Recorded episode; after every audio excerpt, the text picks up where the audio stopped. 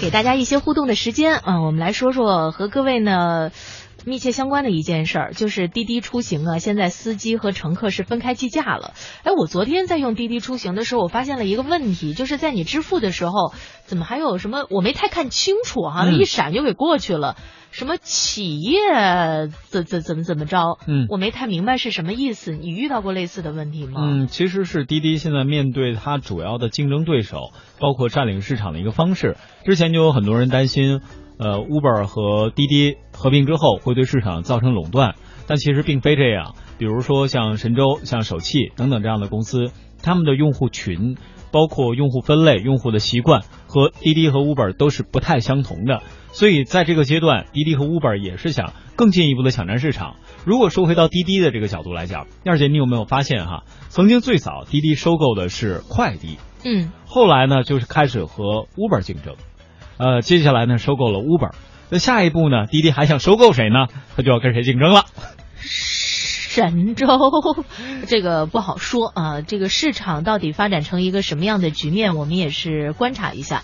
在宣布并购优步中国之后呢，近期关于滴滴出行涨价、滴滴司机奖励以及补贴减少的消息啊，也是引发了广泛的关注。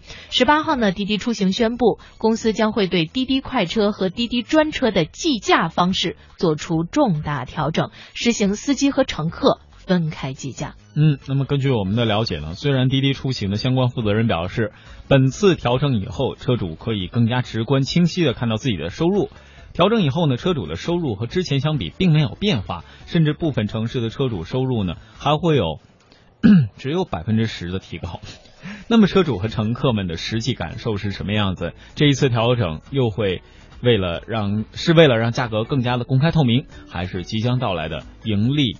呃，期的新布局呢？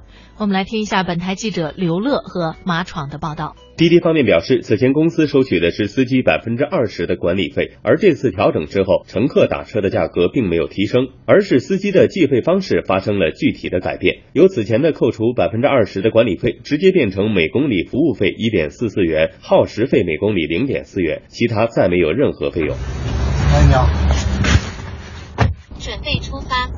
全程五点一公里，大约。记者使用滴滴平台叫了一辆快车体验，以往五公里的路程约快车后显示的预估价钱在十一元左右。这几天开始，同样时段和里程预估价在十五元左右，而下车后的实际花费也比以前有明显增加。同时，近一段时间滴滴优惠券的优惠力度也明显变小。滴滴这次计价调整主要是司机端，那么司机感受如何呢？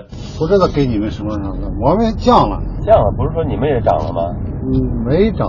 以前我们是保底价十块钱嘛，现在是八块了。前一像我们跑一公里是一块八吧，现在它是一块四毛四了。车上费就是一分钟五毛钱，以前现在是四毛。超那个公里数那个以前是八毛，现在是六毛多了，六毛四可能是，都比以前降了，降了。可是他这个提的少了，提的，就他那个叫什么平台提成少了，他提的少了。他以前是提百分之二十多个点吧，现在是百分之一点七七，合适不合适我还没算呢。不少媒体调查称，滴滴出行和优步中国两大网约车平台确实在不同城市出现了不同幅度的涨价现象。也就是说，目前直观感受就是调整后乘客花费多了，司机收入少了，而且司机表示调整后接单量也受到了影响。从早晨出来，嗯，到现在才拉了九单，拉九单没大活儿。全小小单没大单，以前时候七八十块钱、五十块钱单子一天能能碰个几个，现在就这次他改版之后，这单子特别少，特别少。记者联系滴滴方面负责人询问相关情况，目前还没有得到任何的回应。在已有的报道中，滴滴方面有过多次回应，其中对于取消司机端收取的每单百分之二十抽成，滴滴方面表示这是部分媒体误读，平台针对司机的抽成和计算方法都没有变，只是显示方式变了。之前司机端显示的是流水，也就是乘客支付的费用，但新计价方式实行后，司机端显示的是扣除抽成之后的司机实际收入。互联网专家王悦表示，目前竞争格局。不同了，滴滴要在一定程度上探索投资回收的可行性，走这一步也是必然的。毕竟这个服务它不可能是永远免费的，不管从这个主观客观的角度，它都需要去走这一步了。那关键就是看他们能不能找到一个相对的平衡点，能够让这个用户和司机都能够得到一个利益上的这个平衡。其实，在滴滴与优步合并后，乘客担心网约车价格会越来越高，网约车司机也同样担心对司机端的奖励会越来越少。但这些担心并没有阻止滴滴的调价。业内人士分析，滴滴打车之所以在这个时候对司机端进行价位调整，从表面上看是给司机以更明确、更透明的计算方法，其实是通过数据来对司机进行束缚，为下一步涨价布局。对此，滴滴方面目前还是否认的。互联网专家王悦认为，滴滴方面除了在收费价格上做调整，未来应该把关注点放在服务上。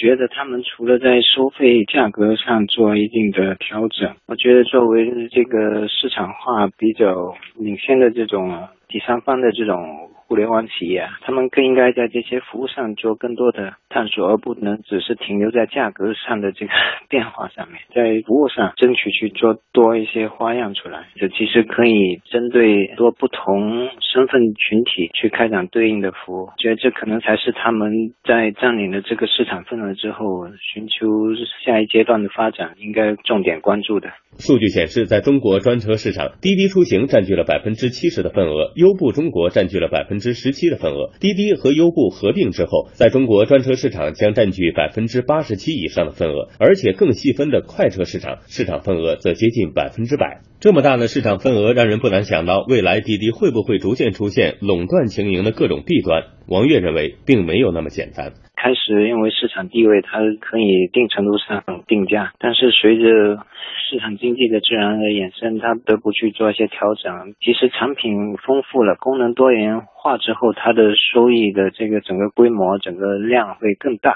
如果只是停留在价格上做功夫，前期他们肯定会相对轻松的，但是这肯定不能持续了，对他们的这种。市场份额巩固也肯定是不利的，因为无论是线下的行业还是互联网市场，都可以通过免费的这种套路来一下子就挤占掉他有的这种霸主的这种地位。不管怎么样吧，我觉得网约车呢倒是提就提呃的确给我们现在的出行啊提供了更多的方式，特别是像我们出差的时候啊，就很愿意在别的城市来感受一下网约车，呃，因为在这个时候呢，经常会是当地。呃，生活了很长时间的市民，他可能对于这个城市会非常的了解，然后给你介绍的时候呢，也是充满了情感。套路不一样。对，我觉得不仅仅是他把你带到了目的地，另外呢，在这个过程当中，你也可以感受到当地的这种文化和风情哈。万一他没把你带到目的地，这就这这事儿就多了。